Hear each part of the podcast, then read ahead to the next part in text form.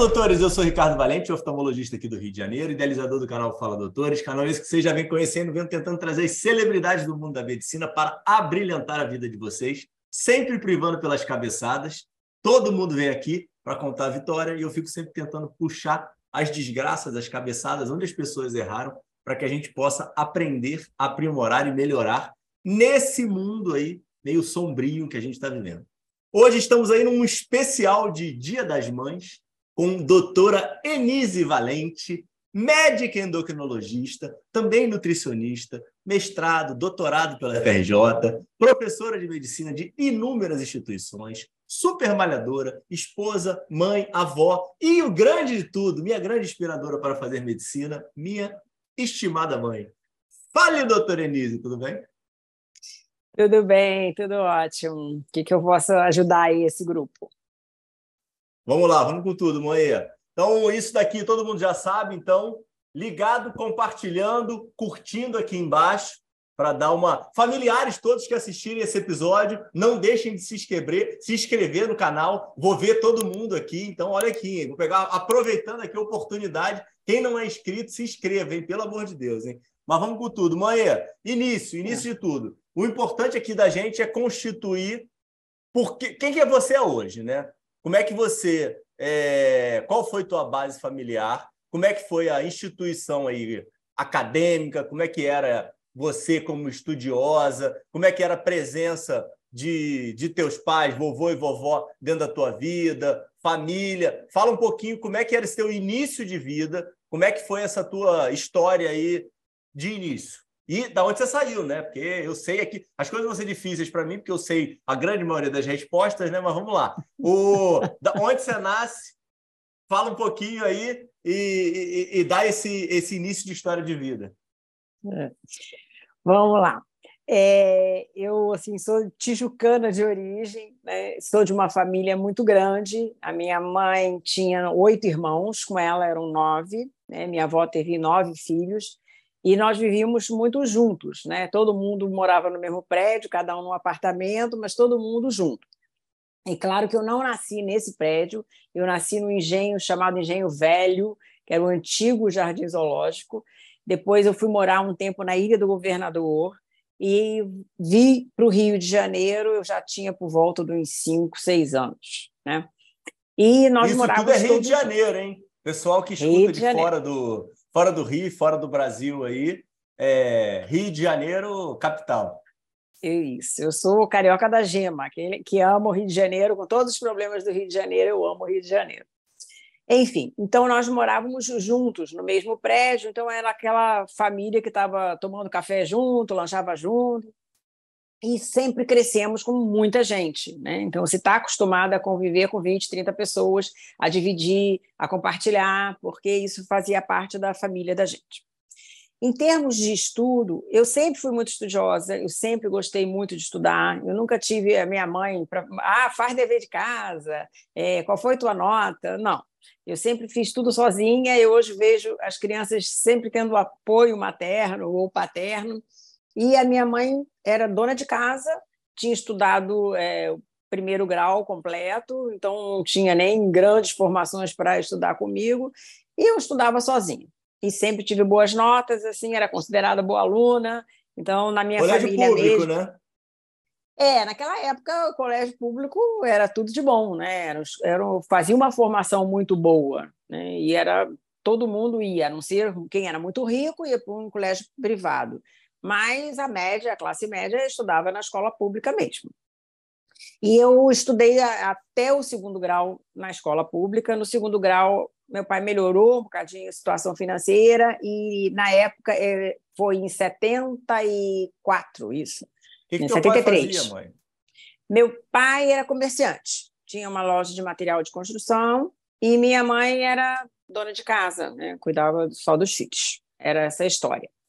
E nessa época, é, o colégio privado estava melhor, quando eu fiz o segundo grau, estava melhor do que a escola pública. É, a formação para uma universidade estava muito deficitária. E eu tive a oportunidade de estudar num colégio privado. E aí eu fiz o segundo grau, que era antigo científico na minha época, é, na escola privada. E é, eu sempre tirei nota boa, né? Tenho mais três irmãos e meus irmãos assim se baseavam muito. É, eu vinha puxando o grupo, né? Ah, porque a Inês estudava, então todo mundo tem que estudar junto. E assim, sempre aquela cobrança da família, que a, a família faz essa cobrança, né? Se você é estudioso, ele quer que sempre seja mais estudioso. Mas, enfim, passei para a universidade. O primeiro curso que eu fiz de graduação calma, foi. Para, no... de, para de correr para a universidade, calma, tem mais coisas Ai. que eu quero te perguntar. Espera aí, poxa. Não acelera, pô. O, o, você falou que tinha. Ah. É refeições aí meio que compartilhadas. O, os primos, é, você ia para a casa de outra tia e almoçava lá, todo mundo ia para tua casa. Como é que como é que era essa distribuição aí? A tua casa era mais é. compartilhada? Não, na realidade a casa da minha avó era mais compartilhada. Né? A minha avó morava no último andar, era o oitavo andar do prédio, e toda tarde tinha um lanche na casa da minha avó, era sagrado. Era pão com manteiga e mate. Nós adorávamos fazer esse lanche da tarde. Então, os primos e os tios, quem não estivesse estudando, né, as mulheres não trabalhavam, isso é importante, as minhas tias todas não trabalhavam, e os meus primos que é, não estudavam na parte da tarde, por sinal, a maioria estudava pela manhã, ia de tarde lanchar na casa da minha avó. É, depois que a minha avó ficou mais velha, a minha mãe passou a substituir a minha avó. E aí o lanche e os encontros eram na casa da minha mãe. Mas aí ia, ia, ia toda essa galera para uma casa só? Ia toda essa galera. Toda a galera para. Tá. É claro, evidente, assim, que naquela época eu já não, eu não tinha tantos primos como tem hoje, né? Porque minha avó teve primeiro cinco filhos, então, na realidade, nós éramos mais ou menos dez primos. E eram quatro filhas mulheres que iam lanchar na casa da minha avó. As outras quatro, que eram mais novas, que tinham uma diferença de 10 anos, por exemplo, para a idade da minha mãe, começaram a casar e ter filhos, mas eram filhos pequenininhos. Mas também iam para esse lanche da tarde. Esse lanche da tarde era sagrado na família. E você é a primeira neta, mãe? Não. Eu sou a primeira neta é a Leila, minha prima que já faleceu, ela infartou, infartou nova, com 40 e poucos anos, é a mais velha. Eu tinha é, dois, dois primos que eram os mais velhos, que também já faleceram, que hoje estariam com 70 e poucos anos. Depois tive o, o Mário, que é da minha tia, segunda tia mais velha, que era o irmão da Leila. E a Leila, então, era a prima mais velha que tinha. Depois, seguido, vinha eu e os meus três irmãos. Entendeu? E por que você era queridinha da tua avó? Eu era queridinha da minha avó mesmo. É porque, assim, eu sempre fui muito calma, eu era estudiosa, aquela, aquela neta que todo mundo gosta, que faz tudo certinho, que não faz besteira, que não reclama, que não briga. Tudo de bom, né? É o filho e o neto que todo mundo quer ter. E aí minha avó, e tinha afinidade, né? Essa coisa de afinidade não tem muita explicação, né? E você tem afinidade e tem, e pronto. Tá. Não se explica. E me diz o um negócio. É... Aí tudo bem, você sempre teve bom desempenho escolar, ótimas notas. É... E como é que é, como é que era a questão do, do esporte? Que você também, poucas pessoas ah. sabem, mas teve a sua passagem aí é, como esportista que é super interessante. É interessante mesmo. Eu estudava no Colégio Ursina da Fonseca, que é um colégio estadual, né? que era o, fazia o, era o antigo ginásio, né? que hoje é a continuação do primeiro grau. E no colégio, naquela época, existia Olimpíadas Esportivas. E eu comecei a fazer ginástica rítmica, que hoje chama ginástica artística, né? E a gente competia pela escola. E essa competição era é, municipal, estado, estadual e nacional. E eu comecei a me interessar né, por fazer ginástica rítmica, e é, existia uma professora que era do colégio estadual que fez um, que montou uma equipe. E aí ela treinava a gente, né? Nós éramos um grupo de 10 ou 15 meninas, e a gente treinava e você vê como é que as coisas é, são, né? Não tinha espaço para a gente treinar. E ela é, por vontade própria, ela começava a arrumar lugares é, que é, pudessem dar um estádio para a gente treinar e que não tivesse custo. E nós treinávamos depois da aula. Né? E quando era época de competição, a gente treinava sábado, treinava domingo, treinava feriado.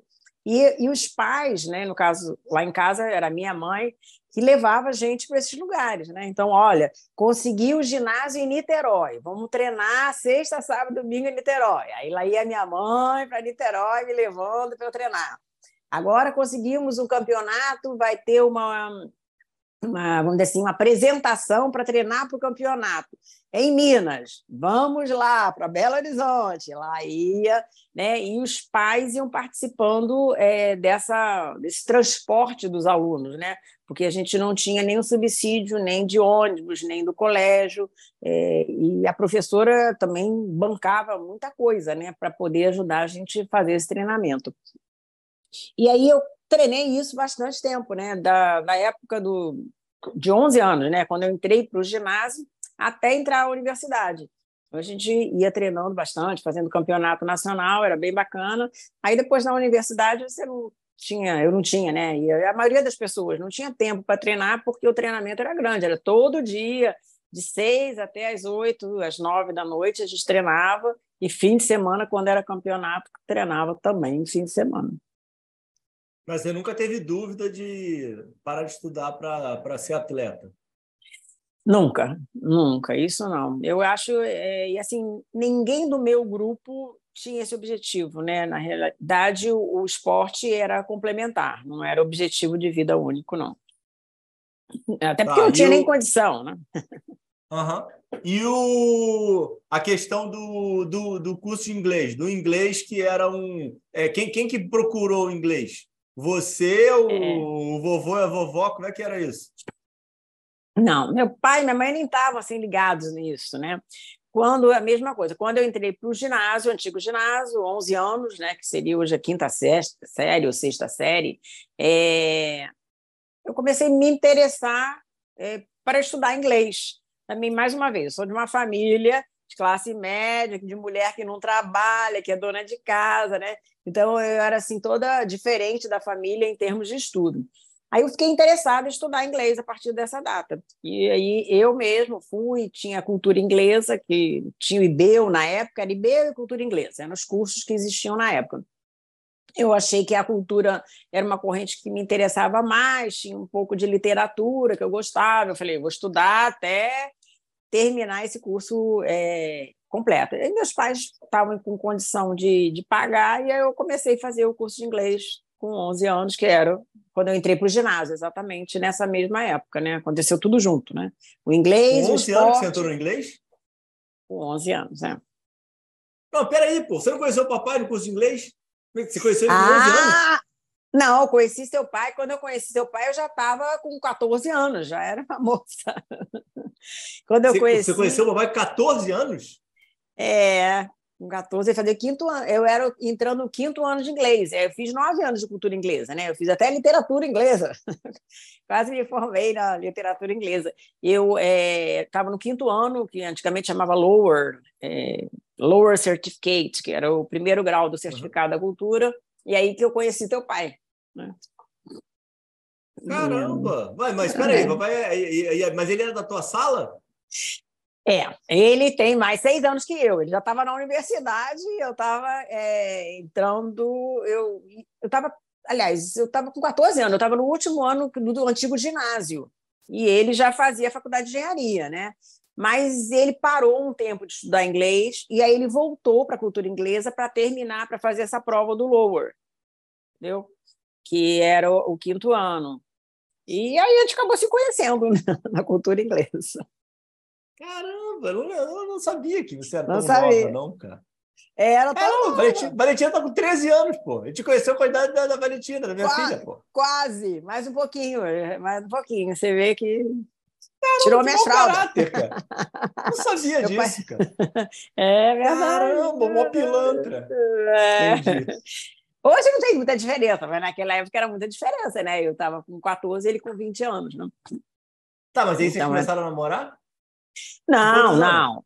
Aí, na a gente era da mesma turma, e no ano seguinte nós ficamos na mesma turma, e nós tínhamos alguns amigos, acaba tendo amigo do, da, do curso, né? Que você vai lá duas, três vezes por semana, acaba ficando junto. E a gente começou. Não, a gente começou a namorar com 17 anos. Eu comecei a namorar com 17 anos. Nesse período, a gente só se conhecia, estudava. Depois ele saiu da cultura inglesa e eu continuei estudando inglês. O papai estudou na Orsina também, não estudou? Estudou, mas em épocas diferentes da minha, né? Porque quando eu é, entrei para Orsina, ele já estava. Ele já tinha saído. Não tinha saído. Já Entendi. tinha saído. Tá. Mas era e me diz um né? negócio. Né? Hum. E me diz um negócio. É, onde é que aparece a, a saúde aí na tua vida? Porque você vai fazer nutrição. Eu, eu não sei disso, sabia? Como é que é? Como é que você vai fazer não nutrição? Não sabe disso. É, na realidade, quando eu escolhi, que eu, eu gostava da área da saúde, eu sempre, eu sempre fui ótima em matemática e física, por incrível que pareça, eram as matérias que eu mais gostava. Né? A área tecnológica seria combinaria mais com o meu interesse de estudo. Né? Eu sempre adorei matemática. Né? Quem faz medicina geralmente odeia matemática e por isso faz medicina. Eu não, eu sempre gostei, mas eu não nunca me vi trabalhando com engenharia, com arquitetura. Naquela época não tinha essas opções de profissão que existem hoje, né? Era você ia ser médico, ou engenheiro, ou arquiteto, ou advogado, basicamente o economista, eram essas as profissões. Eu não gostava nada social, gostava muito da matemática, mas não pensava em fazer engenharia, e gostava muito de saúde.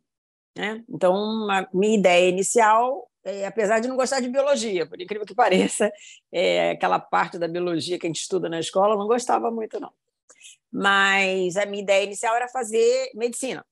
Aí, você imagina, numa família de sete mulheres, todas donas de casa, em que a mulher, eu sou, estou velha, né? Da época Você é a que a mulher, né? Eu sou a moderninha, né? Da época que a mulher tinha que cuidar da casa, cuidar de filhos, Aí minha família falou: não, você não vai fazer medicina, porque medicina não é profissão de mulher. Mulher tem que ter uma profissão que possa cuidar da sua família. Mas quem era Aí, a família?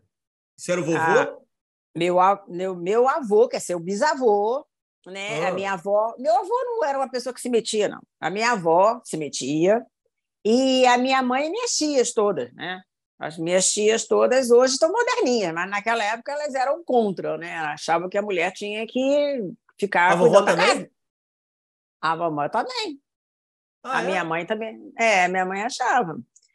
Achava que você não devia fazer uma profissão que você não vai cuidar da sua casa e dos seus filhos.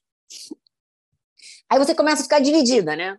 É, eu tinha isso aí, 16 anos para você decidir tua vida com 16 anos, todo mundo. Não faz, não faz, não faz. Eu me interessei por nutrição, achei um curso interessante, era um curso novo. É, a nutrição tem poucos anos, né? Hoje ela é bastante reconhecida, mas quando eu fiz não era reconhecida e eu nem sabia exatamente o que era um curso de nutrição.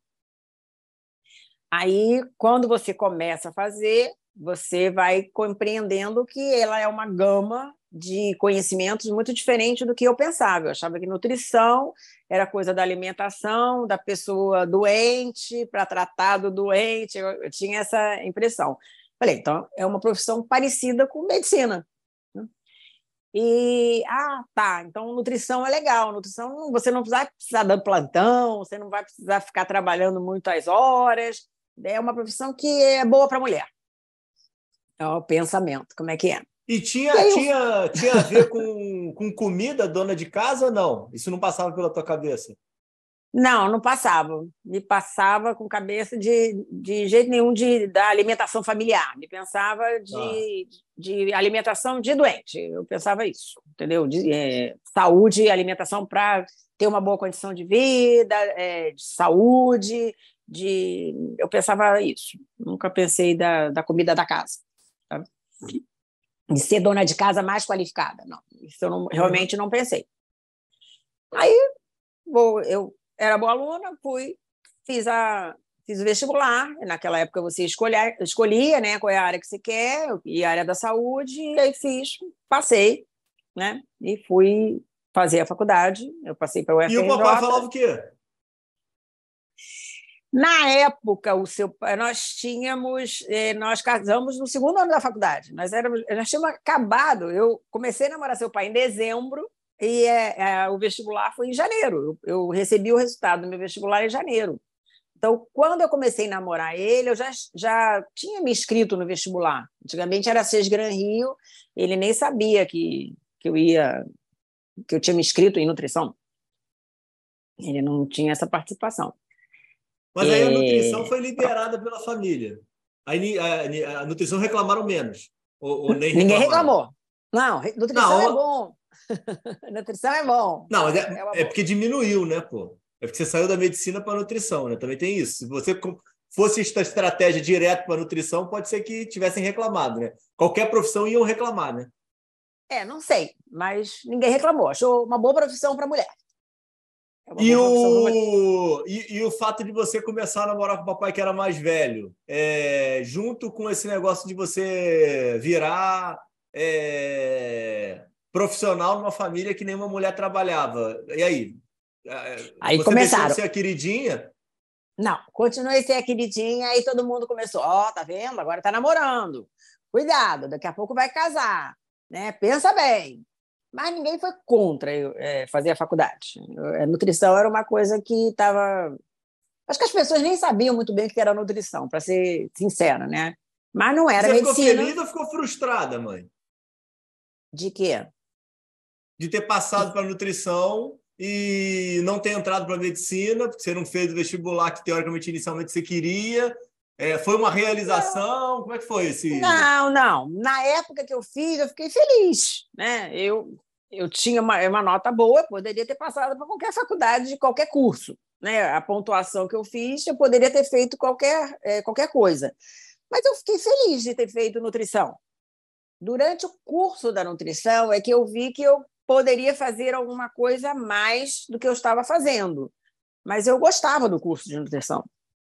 E, é, e é, foi no meio, assim, mais para o final do curso, é que algumas coisas começaram a me incomodar um pouco. Né? E nesse intervalo da, da faculdade, eu casei. Então, no segundo ano da faculdade, eu casei. Eu tinha 19 anos. Né? Então, com 19 anos, aí você fica com a tua vida assim, toda meio mexida, né? Então, você está no meio da faculdade, é uma profissão que você não conhecia muito bem, aí você casa, é, tem toda a estrutura de casa para você cuidar, para ver. O, o, Antônio Carlos já era formado, meu marido já era formado e já tinha emprego, né? Então isso acho que foi um fator que que foi que favoreceu casar, né? Porque naquela época você se formava, todo mundo tinha um emprego. Né? Uhum. E, e, aí a gente casou, e era sustentado pelo marido, saiu de ser sustentado pelo pai, vai ser sustentado pelo marido, mas eu fazia faculdade e a vida seguia, entendeu? Então, foi, foi tudo bem, eu estava feliz com o curso. Né? É, assim, é claro, evidente que você continua com aquela pulguinha atrás da orelha. Poxa, é, eu queria fazer medicina, eu podia ter passado para medicina, é, eu tive ponto para passar para medicina e estou fazendo nutrição, mas estava feliz. Eu acho que é, o meu questionamento maior foi quando estava terminando a faculdade, né? E eu estava grávida de você, né, no último ano da faculdade, tanto que eu não fui à minha formatura, porque você nasceu dia 14 de dezembro, a formatura foi dia 15 de dezembro. Então, eu nem fui à formatura. Né? É, e aí eu comecei a perceber, foi quando eu comecei a fazer estágio, aí eu comecei a perceber que naquela época isso mudou muito. E eu tenho uma experiência é, minha mesmo, pessoal, que eu sei dizer isso é, vivenciado, não é papo.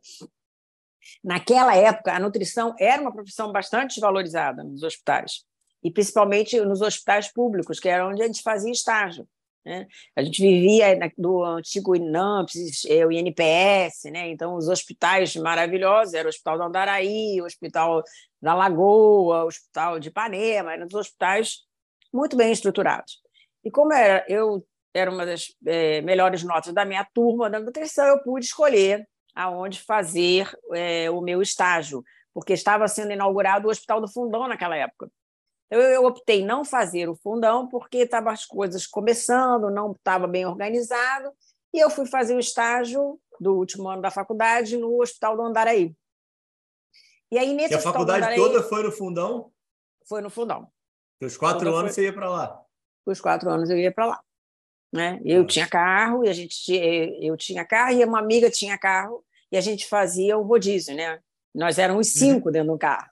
Né? Uma uhum. semana no carro da Cristina e uma semana era no meu carro. E a gente fez a, o curso todo nesse sistema. Ela, todas elas moravam ali na Tijuca, ali perto, então nós íamos juntas e voltávamos juntos, porque era longe, né? Naquela época você tinha que pegar a Avenida Brasil. Avenida Brasil? Isso. Avenida Brasil. É, não tinha nada, linha amarela, linha vermelha, esse negócio todo. Não, não tinha nada disso. Era Avenida Brasil, né? Eu tinha lá um fusquinha, andava morrendo de medo naquela faixa, tinha que ir na faixa. Era um estresse danado, que logo que eu fiz 18 anos, eu tirei a carteira e começou, eu fiz aniversário em janeiro e em março começou a aula, né? Então, foi o tempo de eu fazer autoescola para começar a dirigir.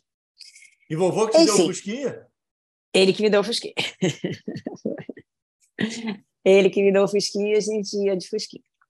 É, aí depois, no último ano da faculdade, eu já estava grávida, e aí eu comecei a perceber essas diferenças, né? Então, assim, existia muita diferença no tratamento de quem era médico dentro do hospital do INAMPS, no INPS, de quem não era médico, né? Eu falava, gente, não é possível, né? O médico tem um lugar para ficar diferente, tem um elevador diferente, tem toda uma estrutura diferente. Gente, eu podia ser médica também, né? É, eu acho que não, não, justifica uma diferença de tratamento para um profissional da saúde. E aí eu comecei a me revoltar um pouquinho com essa diferença. Mas eu falei, tô, tô aqui para terminar e terminei. Tá? É, e não terminei infeliz com a minha formação, não. Gostei bastante, é, aprendi um monte de coisa diferente, que realmente o curso de nutrição é muito abrangente, era, foi bem diferente do que eu imaginava. Né?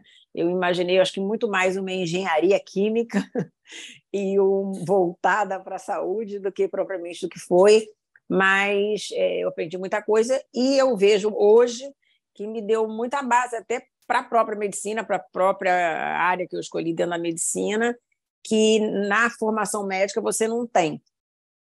E mas aí você nasceu.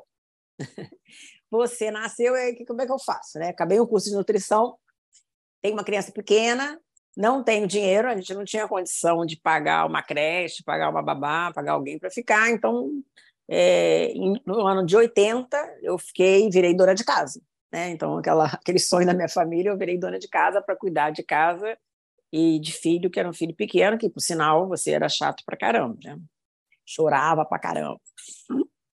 E então o ano de 80 foi isso. Quando foi em 81, surgiu a oportunidade de fazer uma especialização é, em nutrição infantil no fundão. Aí eu falei, eu quero fazer Mas surgiu da onde, pô? Ah, eu fiquei pesquisando, eu sempre gostei de estudar. Então, eu queria estudar alguma coisa. Então, 80 eu não tive tempo para fazer nada. Em 81 eu já tinha algum tempo, já estava maiorzinho, e aí é, eu, eu, teu pai estava um pouquinho melhor e eu consegui pagar uma pessoa para fazer um curso de especialização, que era 360 horas, dava para fazer, e eu fiz de nutrição infantil. Eu gostava. Isso foi em 81. Quando e foi. Aí, nisso, é... E aí nisso vocês foram, vocês foram morar lá com, com a vovó, mãe do papai? Ou ainda não? Aí fomos. Não, não, quando você nasceu, você já nasceu no prédio da sua avó que era é, a avó, a mãe do seu pai, que, que tinha esse prédio. Eu morei o primeiro ano que eu, eu não tinha. É, você não tinha nascido ainda, nós moramos na, na Muda, né, que é na Tijuca, lá em cima, quase na usina. Quase ah, perto eu nasci da na Gonçalves Crespo? Você nasceu na Gonçalves Crespo. Ah, não sabia disso. É, só um ano que a gente morou lá na Muda, primeiro ano. É, depois, uhum. no segundo ano é, de casada, a gente já foi para esse prédio na, na Gonçalves Crespo, né? E a gente morou lá cinco anos, né? Nesse prédio. E a, então, e, e a vovó, tua mãe, estava na Tijuca ainda? A minha mãe estava na Tijuca, a gente morava lá na Conde Bonfim, 219. Ela morava Vocês tinham lá. proximidade, então? Não, vocês conseguiam se encontrar, era, era fácil? É, era fácil, mas assim, era um pouco longe, né? Porque nessa época eu não tinha mais carro e era um pouquinho distante, assim. Para ir a pé não dava, assim. Dava para ir de carro, mas era meio longinho para ir a pé. Então a gente acabava se vendo no fim de semana. Pô, domingo, do... é que você que não gostava de andar, pô. Ah, é verdade. não, fim de semana a gente se encontrava, mas durante a semana não se encontrava. Tá, não, tá não era, não era comum. Tá, vai. Aí vai, você vai fazer a é. especialização. É arrumou, tá. organizou. Isso aí em é. 81. 81. Dentro da né? nutrição. Dentro da nutrição. Aí, em 82, eu falei, ah, eu quero fazer alguma coisa. Eu tenho que fazer alguma coisa. É, tem que trabalhar alguma coisa. Aí, em 82, eu comecei a trabalhar no Hospital São Vicente Paulo, na nutrição, uhum. é, que era pertinho lá de casa. O teu, a tua escolinha E lá era... te tratavam bem? Muito. Lá era muito bom. Lá era muito bom. É, era, eu gostava muito, eu como trabalhava. É nome, como é que era o nome da mulher? Da, da, da, da a ah, irmã, da, da é, irmã Matilde irmã. era dona, né? Que era diretora do hospital, e a irmã Inês, que era a irmã que eu tinha bastante contato. Irmã era um amor. Inês, era isso que eu queria lembrar. Irmã Inês. Era maravilhosa, maravilhosa mesmo. Nem, nunca mais soube dela mas é, tinha possibilidade, é, é, aquela história da, da história da família, né? Eu te deixava na escola, ia para o hospital, trabalhava seis horas, então no horário tinha um horáriozinho de almoço, eu te buscava da escola, levava para casa, voltava para o hospital e conseguia é, conciliar. E eu fiquei assim, 82, 83, 84, 85 surgiu também uma amiga, Danda, que é uma amigona minha da faculdade. É, ela falou: ah, vai ter um concurso para professor na UERJ.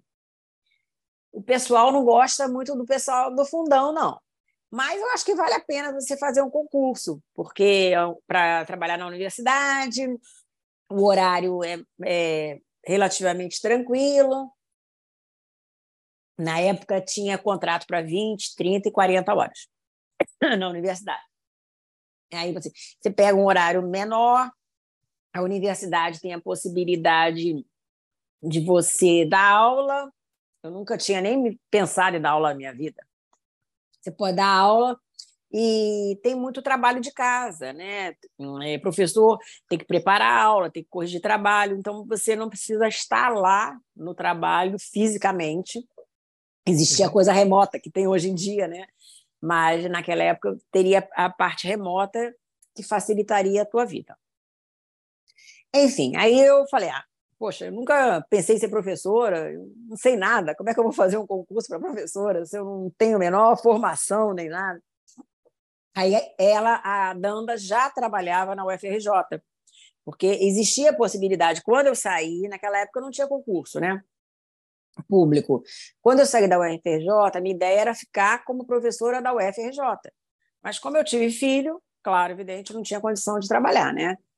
É, aí ela já estava lá na UFRJ, então ela conhecia um pouquinho mais de preparar aula, é, como é que fazia um concurso para professor, que foi o primeiro ano que a UERJ teve concurso público. Que até então é, as pessoas entravam, né? Era meio assim, Acabou, se formou, tem vaga, entra. Né? Acabou, se formou, tem vaga, entra. E aí foi o primeiro concurso público. Aí eu falei, hum, como é que eu vou fazer? Ela, não, eu te ajudo. E realmente ela me ajudou. Né? É, a, é, tinha, um, tinha uma prova teórica e depois tinha uma prova de aula. Então, ela me ajudou a preparar, eu agradeço até hoje a Danda, ela me ajudou a preparar as 20 aulas. Você tinha que ter 20 aulas preparadas porque o concurso sempre funcionou assim, né? Num dia você sorteia o ponto, no dia seguinte você tem que dar aula daquele ponto sorteado.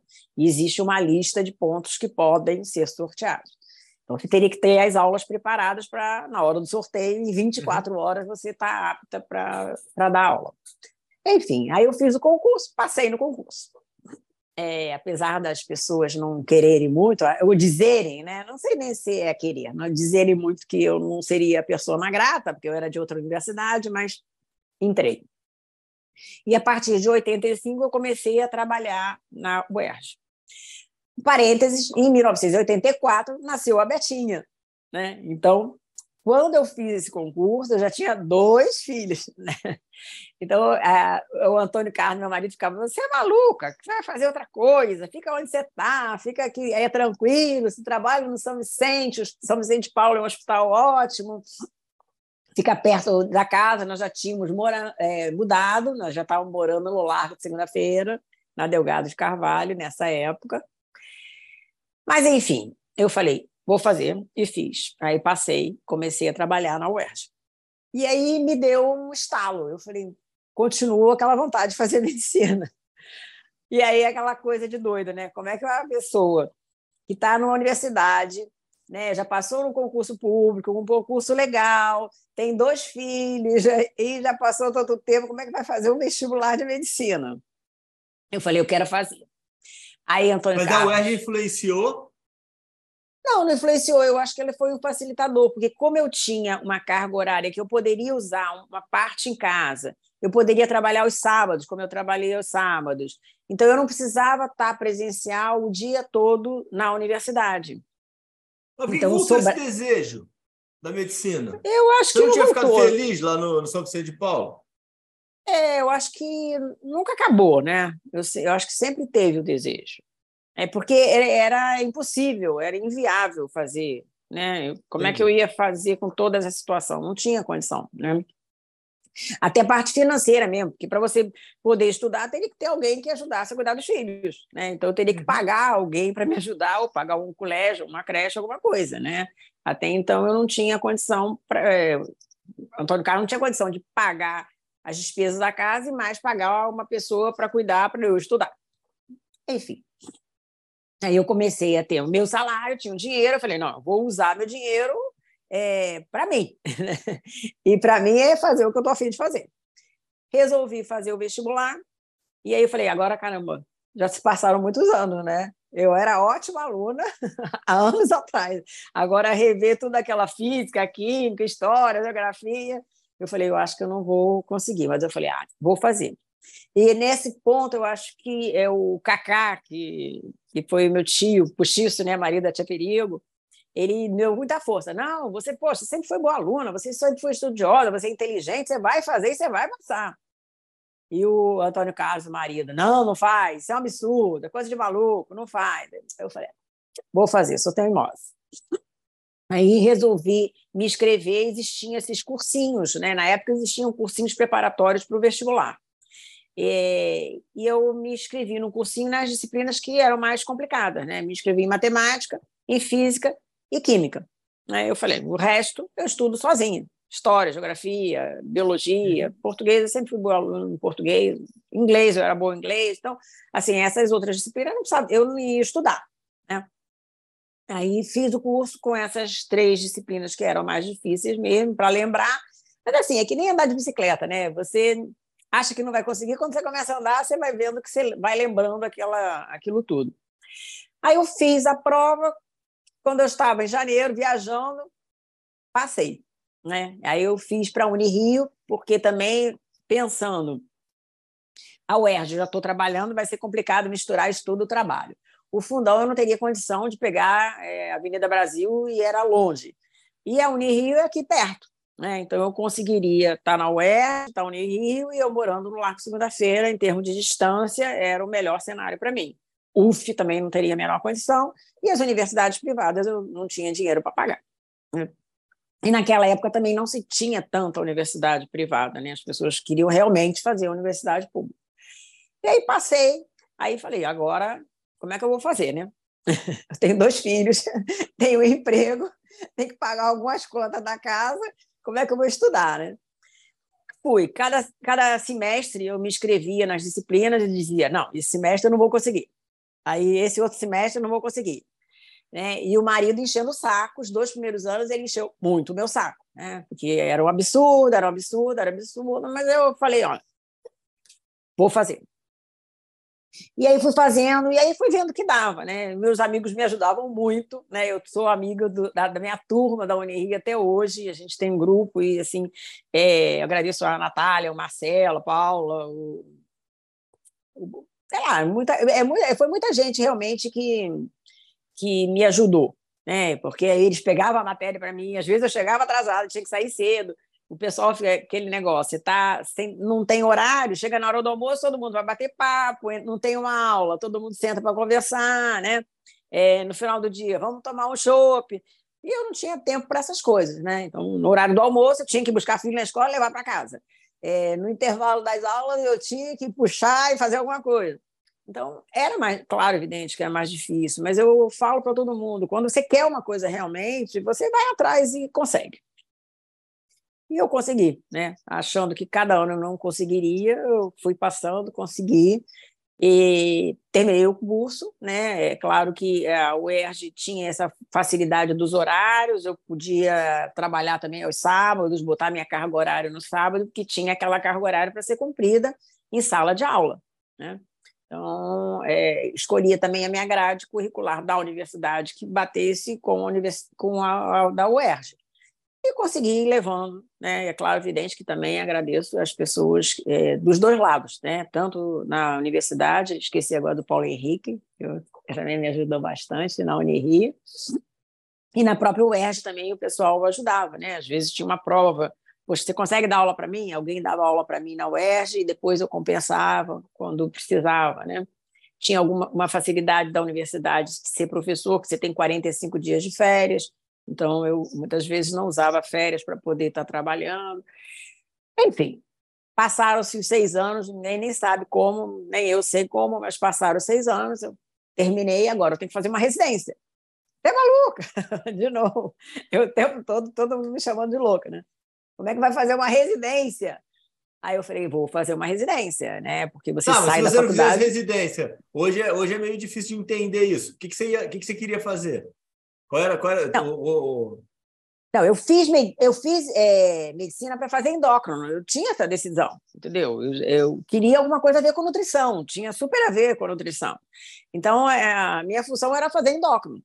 Aí, quando terminou a faculdade, eu fiz a pós-graduação. Não tinha IED... nutrologia, não, né? Tinha, tinha nutrologia, mas a nutrologia está dentro da endocrinologia, entendeu?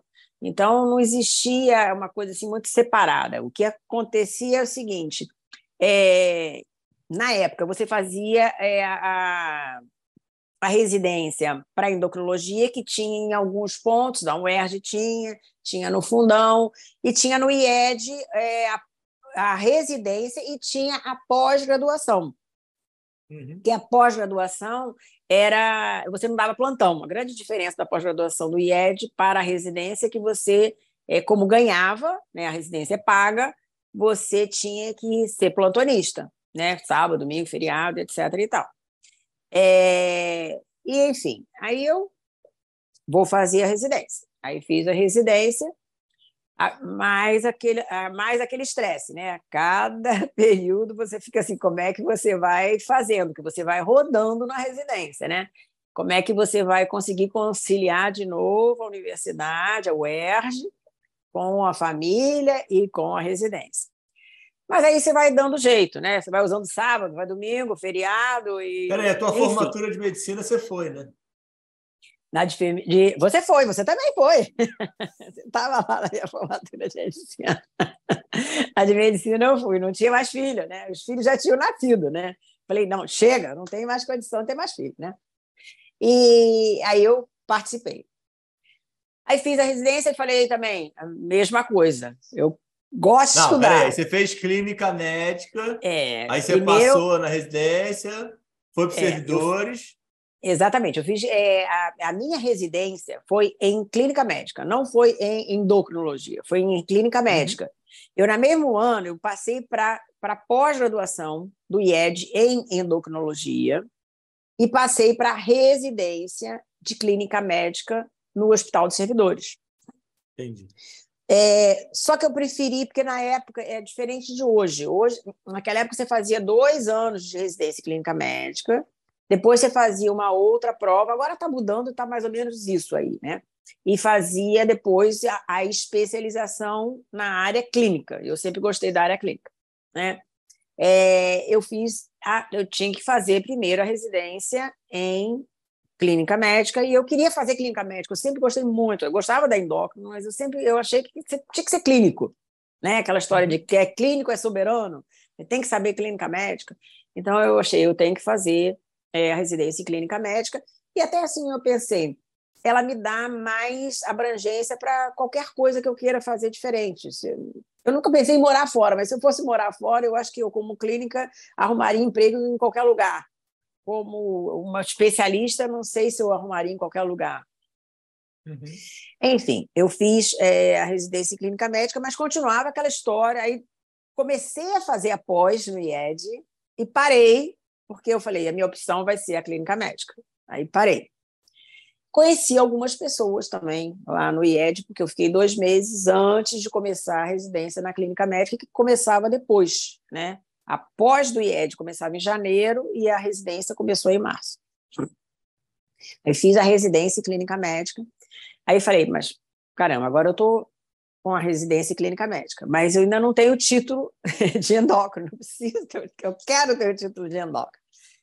E, e aí, fazendo parênteses, né? quem faz, por exemplo, uma residência em endocrinologia, ela vai subdividir em endócrino, que faz a parte da tiroide, faz a parte de crescimento e faz a parte de nutrologia. Né? Uhum. Então, é, e, e, a, por exemplo, no Fundão, que é o lugar onde eu tive mais contato, é, as chefias eram bem diferentes, são até hoje bem diferentes, entendeu? No IED também tem chefias diferentes, mas no final você acaba fazendo as duas coisas. Mas não existe uma residência única, não sei se hoje até se, se fizeram isso, mas não existia uma residência em nutrologia. Era em uhum. endocrinologia, com foco na nutrologia, que fazia parte de obesidade e diabetes. Basicamente era isso. Mas, voltando então, eu terminei a residência em clínica médica, e aí eu falei, eu tenho que me titular. Aí eu fui fazer mestrado. Eu fiquei sabendo que você fazendo mestrado em endocrinologia, você podia é, fazer a parte prática e prestar a prova de, do título de especialista. Né? Uhum. Enfim, me inscrevi, aí passei no concurso, tinha um concurso para o mestrado, né? sei lá, X vagas, eu entrei, e comecei a fazer o mestrado, e aí eu tinha que correr atrás da, da formação prática, né, na endocrinologia mesmo. E aí eu fui participar de novo, eu lá na UES também, tentando fazer é, meio de campo, dando conta das coisas que eram minhas obrigações, né? E aí comecei a fazer e aí fazer, frequentar os ambulatórios para poder ter é, a especialização, né? É, na, a especialização prática propriamente dito, né? E aí chegou a época de fazer o título de especialista. Isso aí, a, a nutrição ficou só nas aulas. Você não ficou trabalhava como aulas. nutricionista mais. Não, trabalhava como nutricionista mais. Ficou como tá. aula. Né? Aí virei professora. Né? Eu não, tá. não trabalhava mais nada de prática, eu virei professora de nutrição. Né? A partir de 85, eu virei professora. E aí eu comecei a fazer essa parte dos ambulatórios para me especializar Veio a prova de especialista, eu fiz a prova de título de especialista e passei. Né? E aí eu estava toda feliz. Né? Vou terminar o meu mestrado, já tenho o título de especialista, já posso dizer que eu sou especialista em endocrinologia e tenho residência em clínica médica. Beleza, estou feliz. E aí surgiu, é, são as coisas da vida, né? a oportunidade deu. É, seu pai foi chamado para trabalhar em Brasília né? Na época era tá ligado ao Ministério da, Tecnologia, né? E a gente foi para Brasília. Né? Era a Telebrás que ele foi começar a trabalhar. Aí ele foi para o Ministério, trabalhar no Ministério com Telecomunicações, e essa ida para Brasília, eu, ele, ah, olha, a família tem que ir, porque eu vou ficar morando em Brasília. E aí, como é que a gente vai fazer? Né? Isso aí era 1986, né? Então foi, eu entrei para o mestrado em 84. Em, Estou perdida no termo, 94, 90, né? 94. É, 90. No ano 94, da Copa do Mundo, o Brasil foi campeão. Campeão. 94 e 95 é, veio essa história, né? Eu estava ainda fazendo a residência, com a minha vida toda mais ou menos regular, E aí vamos morar em Brasília. Eu falei, ah, Maria, como é que a gente vai fazer? A Universidade da UERJ poderia pedir uma licença, como eu pedi, uma licença sem vencimento, mas o que, que eu vou fazer em Brasília? Né? Aí, por sorte também, são coisas assim, né? não é sorte, né? São Deus botando direções na sua vida, né? Uhum. O meu cunhado, Luiz Carlos, ligou, Enísio, olha, acabei de ver, faltava um mês e pouco, vai ter um concurso para o Hospital Sara Kubitschek, e, é, em clínica médica e a prova vai ser daqui a 45 dias. Eu falei, caraca, como? Como é que eu vou, vou me preparar para um concurso de 45 dias? Aí eu falei, mas pelo menos é uma oportunidade de eu estar tá indo para uhum. Brasília fazendo alguma coisa, né? Não, sem, sem estar tá parado. Aí, de novo, lá fui eu estudar para fazer a prova e passei. Né? E aí passei, aí agora vou contar vantagem. Passei em primeiro lugar. Eu fiquei, caraca, como é que eu fui passar em primeiro lugar numa prova que faltava 45 dias, que eu nem sabia, né? Não sabia nem qual era a matéria, tive que pegar os livros todos de clínica médica para estudar. Enfim, entrei lá para o Sara, comecei a trabalhar, amei, né? Um hospital extremamente organizado, né? É, assim, é um lugar que todo mundo gosta de trabalhar, né? Então, você trabalhava de oito a meio-dia, tinha duas horas de almoço, depois trabalhava de duas às seis, seis horas todo mundo vai embora. Um lugar limpo, que é mais limpo do que qualquer hospital privado que eu conheci na minha vida. Então, realmente era um lugar muito bom de trabalhar. E assim, vamos lá, a clínica médica ajudou muito, né? Se eu não tivesse feito a prova em clínica médica, não poderia ter feito esse concurso. Enfim, Fiquei lá, né? A gente ficou morando em Brasília, 86, 87, 96, 97, estou botando errado. 96, 97, 98. Aí depois também já estava muito tempo, é, a UERJ eu também não poderia mais ficar pedindo licença sem vencimentos, teria que voltar mesmo. E quando é que a vovó fica doente? É, a, minha, a minha mãe ficou doente antes de eu. Ela foi exatamente quando. A gente foi em 96, ela ficou doente exatamente no ano que a gente foi para Brasília. Que ela teve o AVE, né? Teve uma a ruptura do aneurisma. E aí ela estava toda ruim. Foi, aliás, 95 que ela ficou doente. 95 que ela já estava doente, é, precisando de cuidador, né? Não falava, não andava. E e pronto, né? E aí é aquelas coisas, né, que a gente faz, que a gente vai fazendo na vida.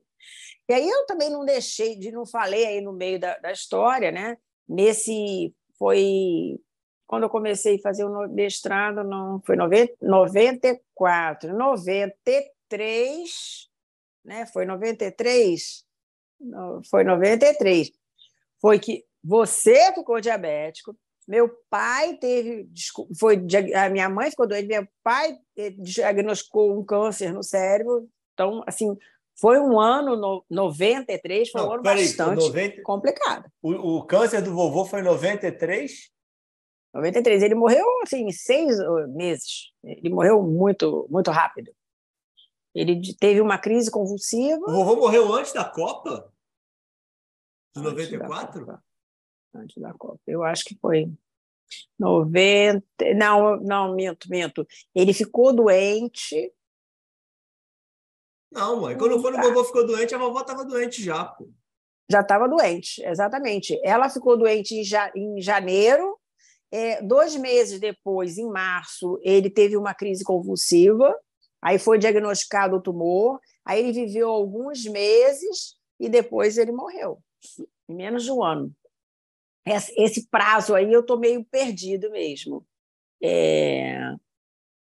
79. É, foi mais ou menos isso. Ele morreu. E eu fiquei e... diabético em 90. Em 90... Ah, fala, fala, fala. É, desculpa. você ficou diabético em 93, né? Foi 93? É, foi 93. Você tinha 13 anos.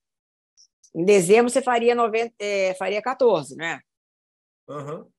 93. E você ficou é. diabético no meio do ano. E ele morreu uns... ele morreu em abril. Outro dia até vi lá no, no sepulcro, ele não, morreu dia 4 de abril. E ele ficou. Então vamos. Mas voltar. não foi no mesmo ano, mãe. Não, isso que eu estou dizendo. Isso que eu tá, tá errado é isso. Então, em 93, ele Três. morreu.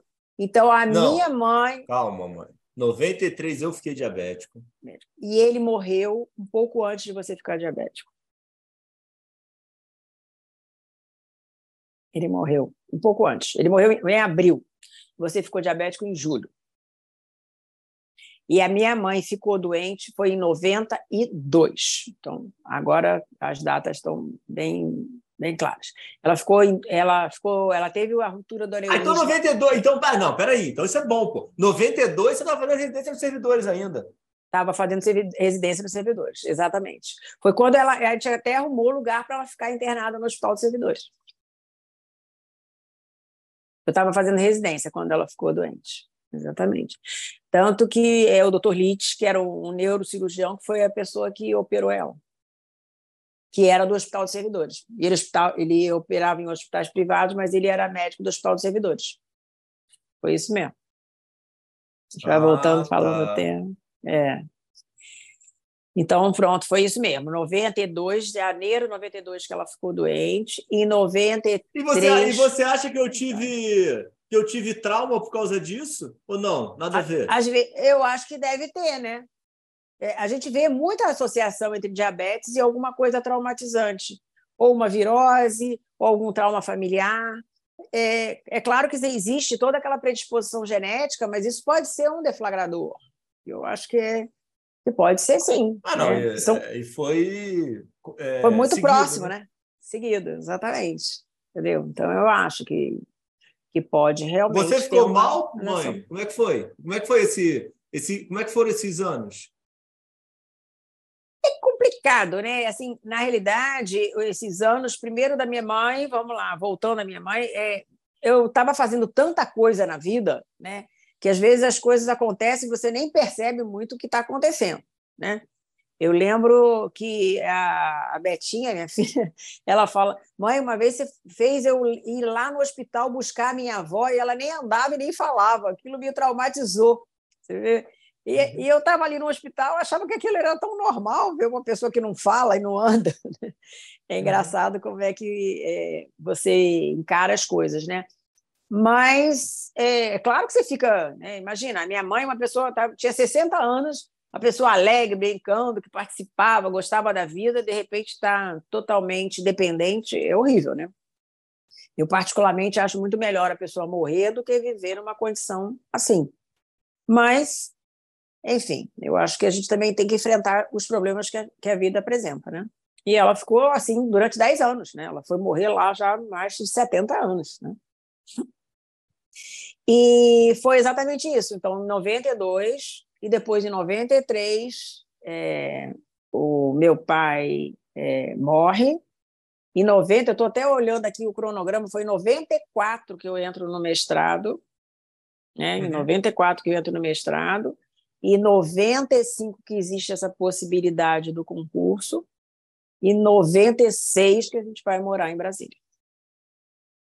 E claro que muda muito, né? A mesma coisa da, é, você está diabético, né? Você muda a estrutura familiar, né? Você agora tem muito mais horário para alimentação, você tem horário para aplicação da insulina. Então, é, é um treinamento que a família toda faz para conviver com uma doença que é crônica e vai ficar a vida toda, né? Mas aí também eu acho que, e eu sou muito assim, né? Eu acho que ou você enfrenta o problema ou você fica se queixando do problema. E a gente tem que enfrentar o problema, vamos enfrentar, né? Eu agora tenho um filho que tem que é, ter todos os cuidados, tem uma mãe que precisa de um acompanhante para estar tá cuidando, e eu não tenho mais um pai que ajuda, pelo menos nessa parte da mãe, né, dos cuidados da mãe. Uhum. E tinha todo esse entorno para administrar, né? Você vai fazer numa, um mestrado, você vai trabalhar, você tem a casa, as coisas para cuidar e mais uma vez você fala, poxa, será que eu consigo? Né? Mais um mês eu vou uhum. conseguir? E você vai vendo que você vai conseguindo aos poucos, né? Às vezes uhum. você acha que as coisas não vão ser possíveis e são possíveis. E quando passa o ano, vão passando, e hoje passaram-se tantos anos e tudo acabou correndo é, de uma forma harmônica, né? Deu para uhum. acontecer, né? E aí, voltando aqui à nossa, à nossa história... Bussara, volta é, Bussara voltamos para o Sara, né? fomos morar em Brasília, E aí ficamos lá três anos. Você não gostou de Brasília, quis ir embora. Eu, particularmente, é, gosto de morar de Brasília de segunda a sexta. Eu não sei como está hoje, mas na época eu gostava. Sábado, domingo, achava muito ruim morar em Brasília. É um lugar que, na época, era muito triste, sem vida. Você não via ninguém na rua. A gente morava no lago. O lago ainda era menos movimentado, não tinha ninguém. Né? Hoje eu acho que Brasília já não é mais assim, né? Hoje Brasília cresceu muito, tem muita gente morando, tem muitos bairros, então eu acredito que não seja essa vida. Mas foi um tempo, né? Foi uma experiência, foram três anos, depois voltamos para o Rio. Tá? É, nesse período ainda também eu tive uma experiência, porque eu saí do Sara, né? E e aí eu trabalhei numa clínica de família, que era uma especialidade, era uma área que estava começando. Eu acho que eu sou em muito Brasília? eclética, né? em Brasília, né? Era no Guará, era uma cidade satélite que ficava uma meia hora mais ou menos de Brasília. E aí estava começando é, as clínicas de família no Brasil. Né? Estavam se criando essa estrutura da clínica como é hoje né? Com, tinha um médico, enfermeiros, agentes comunitários, que era uma coisa que não existia. E Brasília foi um dos lugares pioneiros. Eu comecei a trabalhar nisso aí. É, trabalhei um tempo, mas chegou o final do ano, trabalhei uns seis meses. Quando é, chegou o final do ano, eu falei: não, vamos agora, vamos voltar para o Rio de Janeiro. E nós voltamos, a família toda voltou. Você teria e... ficado mais tempo lá, mãe, se tivesse ficado no Sara? Eu acho que não. Eu não gostaria de morar minha vida toda em Brasília e eu também não gostaria de sair da, da UERJ. Eu acho que eu gostaria de ter um Sara no Rio de Janeiro, como hoje tem. é, mas na época não existia. Na época não existia. Ah, você tinha que voltar por causa da UERJ? Tinha limite a tua licença? Tinha limite. Ah, tá. Tinha limite. Eu teria que voltar. Eu podia pedir demissão, né? Uhum. Se eu não tivesse saído do Sara, é, se eu tivesse, assim, é aquela coisa do se. Se eu tivesse interesse de morar em Brasília, se eu tivesse continuado no Sara, é, se não tivesse o problema da, da universidade, é, de pedir demissão, não sei, talvez eu tivesse ficado. Se tivesse a chance, ah, você vai continuar no Sara e um dia vai ter um Sara no Rio de Janeiro. Uhum. Talvez acontecesse isso, né? que era um lugar muito bom trabalhar, um salário que não existe no Brasil para um médico num uhum. hospital público, então era uma oportunidade grande. Mas acabou o prazo, vamos voltar para o Rio de Janeiro. Né? Aí voltei para o Rio de Janeiro. E, e isso é nesse... doutorado também, né? Aí parou. Aí estava terminando, eu terminei o meu mestrado, né? E, por sinal, lá em né? Lá em Brasília, né? E aí vamos, agora eu vou fazer o doutorado. vamos fazer o doutorado, voltei para o Rio de Janeiro, vou voltar a fazer o doutorado. E aí, quando você volta para o Rio de Janeiro, e como qualquer profissão que você. É muito importante ter contato, né? A gente não é empregado, né? O médico não é empregado. Então, eu vou trabalhar aonde? Não conheço mais ninguém, não tenho mais contato. É, tinha o ERG, isso é o ERG, eu tinha. Uhum. Mas. E nunca teve consultório nisso nesse período todo, né? Não tinha consultório, nenhum período tinha consultório. Aí eu tinha um amigo que era o Lino, que era meu amigo da endócrino, do fundão, do mestrado. É, e aí o Lino falou: olha, nós estamos precisando de professor de endócrino no hospital é, da Posse, de Nova Iguaçu. Eu, hã? Uhum. Ele, poxa, mas você não tem nada, vem, vamos, vem trabalhar aqui. Aqui o contrato é o seguinte: você tem que dar aula de endocrinologia, mas você vai ter que supervisionar os internos de medicina na clínica médica do Hospital da Posse. Uhum. O contrato é esse. Você tem que trabalhar todo dia de manhã. Eu falei, hã? Aí eu falei, caramba, para Nova Iguaçu, ah, mas o, o salário é bom. Você continua trabalhando na UERJ à tarde, que eu trabalhava no turno da tarde lá, e de manhã você vai para Nova Iguaçu. Só que Nova Iguaçu são 60 quilômetros da Barra. Eu já morava na Barra. Quando a gente voltou, acabou vindo morar na Barra da Tijuca. Né? Então, 60 quilômetros. Aí o primeiro mês eu fui, segundo, terceiro, aí eu comecei, caramba, tá ficando longe demais, né? Tá ficando longe demais. E aí, é, trabalhar no Hospital da Posse é guerreiro, é muito guerreiro trabalhar lá. Então eu falei, eu falei, Lino, não leva mal, isso aqui não dá. Isso aqui é, é sobre-humano, não tem como uma pessoa trabalhar numa emergência desse hospital. Isso aqui não tem nem maca para os pacientes. Eu, eu vou infartar com isso aqui, não dá para trabalhar num lugar desse. É, os pacientes não estão nem identificados. Como é que eu vou supervisionar um aluno para cuidar paciente que eu não sei nem se ele se chama João ou Maria, porque a maca não tem o nome dele. Isso não está dando. E aí, nesse momento, eu falei assim: olha, eu acho que eu vou sair dessa emergência, não tenho condição. Aí surgiu a possibilidade do ambulatório. Aí eu comecei a fazer um ambulatório de endócrino, que tinha uma clínica privada lá, em Nova Iguaçu. Né? E aí eu fazia a parte de, é, do ambulatório lá. É, era um consultório privado, né? Você pagava aquele sistema, né? Você ganha metade do, do faturamento. Eu trabalhava nisso e dava as aulas na endocrinologia. E no hospital eu passava lá uma vez por semana só para ver, ajudava na semiologia, os alunos fazerem exame físico, e fui ficando por lá, mas de cinco dias diminuí para quatro, depois diminuí para três, e aí depois acabei ficando com dois dias. Né? Não tinha condição de 60 quilômetros. Nesse intervalo também, aí eu comecei a fazer o doutorado. É, aí entrei no doutorado.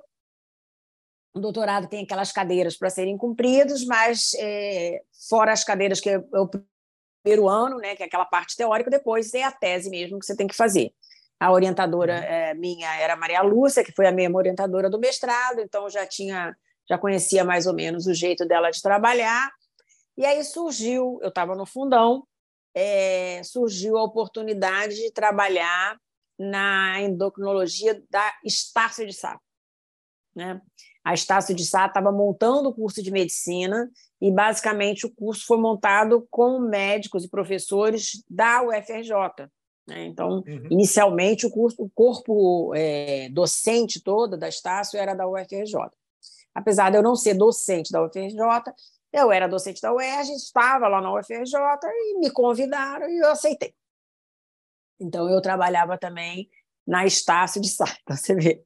Então, nessa época, eu trabalhava na Estácio como professora, trabalhava na Unig como professora, tinha o consultório em Nova Iguaçu e trabalhava na UERJ como professora. E fazia o doutorado.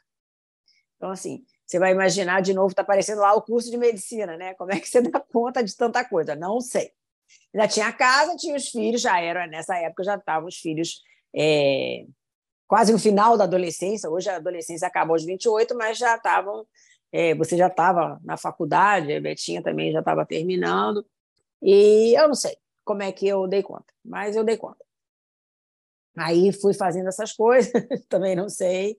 Aí chegou uma hora que eu, depois de uns anos fazendo essa loucura, eu falei, não, agora também está demais. Né? Aí eu vou sair da, da, de Nova Iguaçu, porque Nova Iguaçu também não estava pagando legal. Eu falei, eu vou sair. Aí o Lino, que era, foi o que me convidou, não, não sai daqui não, fica um dia só.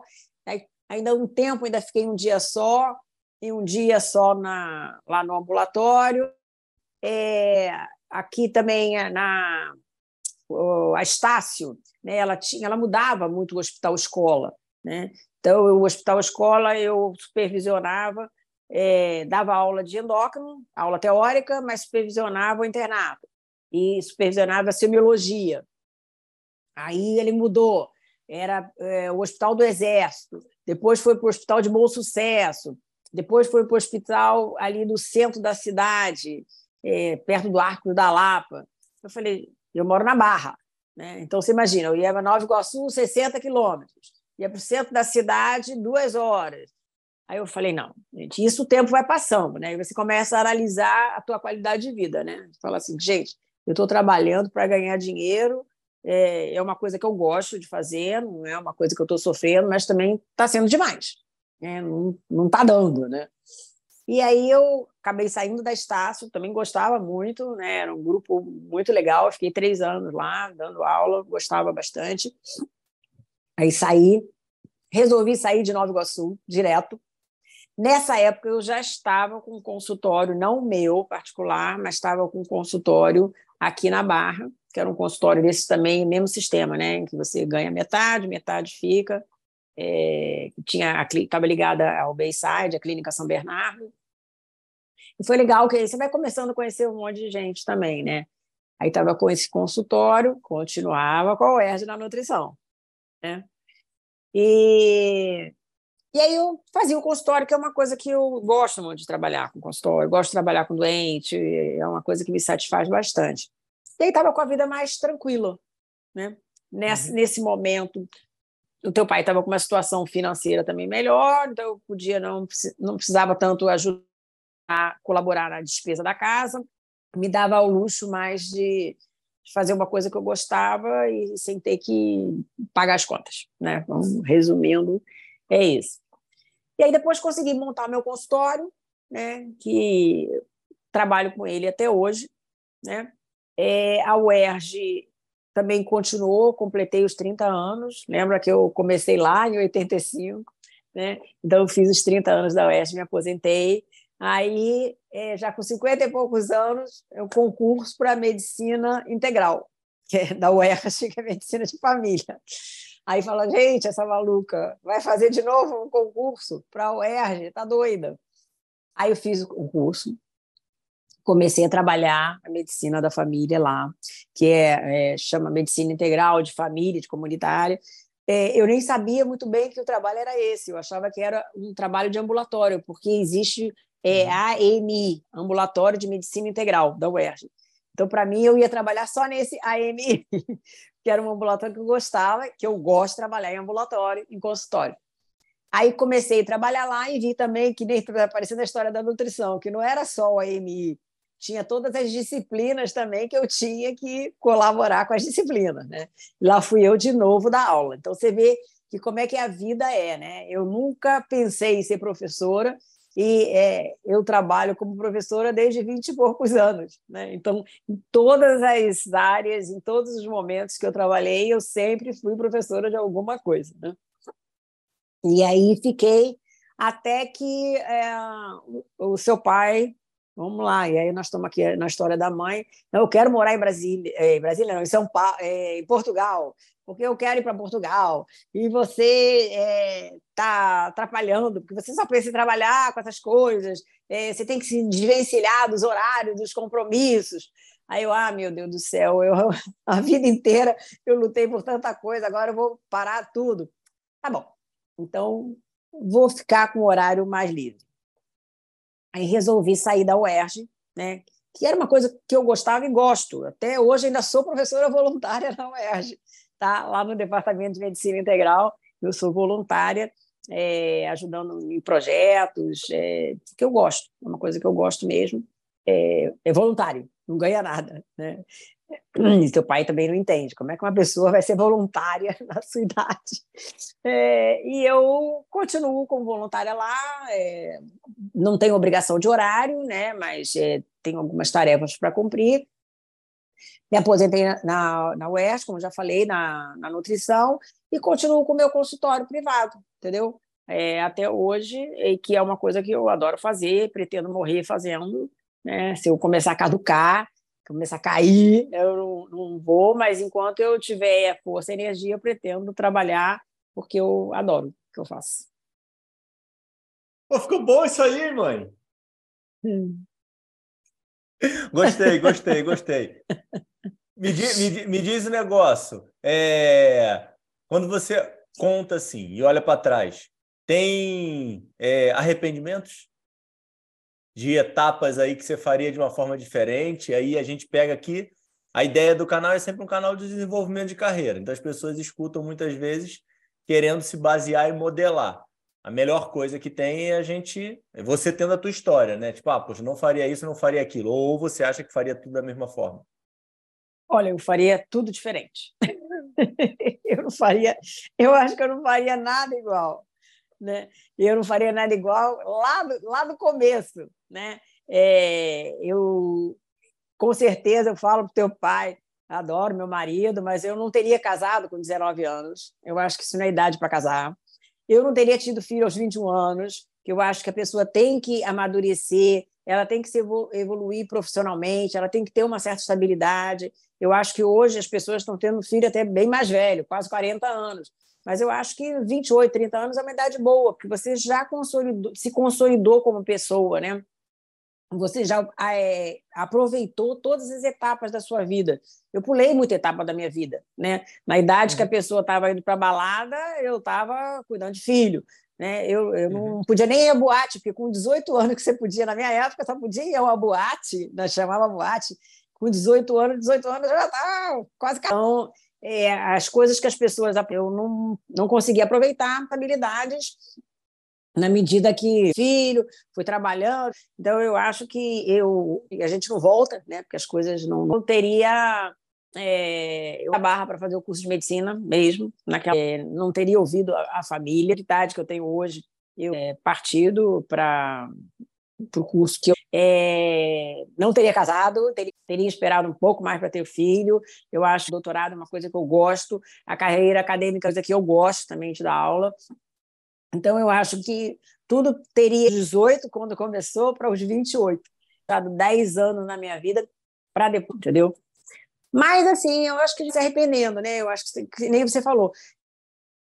E é, é eu falo muito pro meu filho, falo para a tia, implica. Ah, é tia, essa minha tia. Tia, que eu digo que eu não sou tia dessa menina. Mas, é, agora, quando elas têm, elas percebem que tudo que eu falei é verdade. Isso que você assume para o resto da sua vida. Você assumiu o compromisso, você tem que honrar e é, eu sempre fiz isso, né? Querer, gostando ou não do que eu tomei a decisão, eu até o final. E eu faço até o final. Eu não, não então, eu acho que é, não que eu poderia ter usado isso. É, e eu acho que isso serve para experiência para as pessoas né, é, se amarem mais, né, como é, a coisa mais importante, achando na vida, na medida em que, as, que, as, que todas as coisas que vão ser prioridades e você vai conseguindo conciliar tudo o que você quer. Né? Tem que ter um pouco de organização, mas a pessoa consegue. Ficou bom esse teu final, hein, mãe? Caramba, hein? Você treinou isso daí antes, hein? Professora. Eu nasci, nasci com dom, é de outras vidas, de outras vidas. Tá bom, tá bom. Então, mãe, é maravilhoso. Obrigado, tá? É. Aí pelo seu tempo. Não queria gravar, estava se negando, se fugindo de mim tá? É. Então, aí, ó, viu? Não foi difícil, deu tudo certo. É, então, aqui, é, aproveitando aqui previamente, né? O episódio vai sair na semana aí do Dia das Mães. Então, é, feliz Dia das Mães. Você sabe que eu te amo demais, que você é um exemplo aí, sabe? Muito da medicina eu fiz por causa de você. É, queria aí agradecer e homenagear aí todas as mães aí em, em seu nome é, representando todas elas aí que estão aí assistindo de alguma forma. Obrigado, te amo, tá? Beijo. Fica com Deus. Fica com Deus. Obrigado, foi ótimo. Obrigado. Tchau.